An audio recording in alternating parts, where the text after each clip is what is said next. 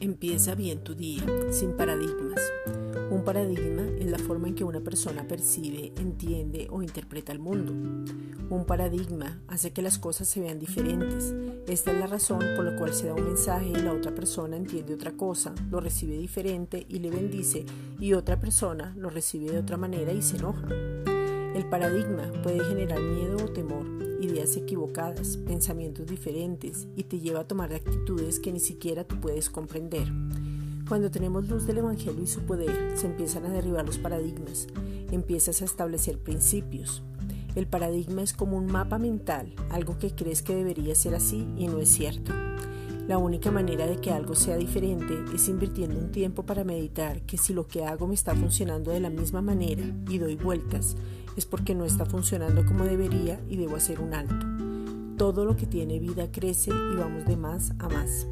Romanos 8:18.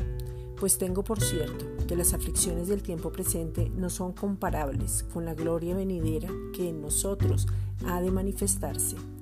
Esta es una reflexión dada por la Iglesia Gracia y Justicia.